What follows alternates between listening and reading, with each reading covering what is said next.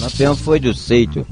Morou numa cidade que foi conhecida como a terra dos cangaceiros, que andou muito por ali, viu? Lampião, Antônio Civino com o bando dele, que era despeitado com Ele conhece, Antônio morou lá. Andou nessas terras dele.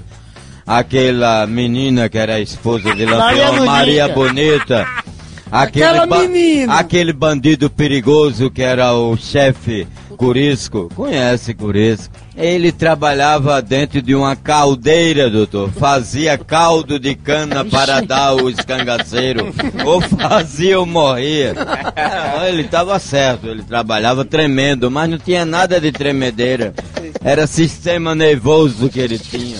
Lampião disse para ele: O senhor tem caldo de cana? Aí o doidinho respondeu: Chupa, que a cana é doce. Aí Lampião pegou, torou a orelha dele.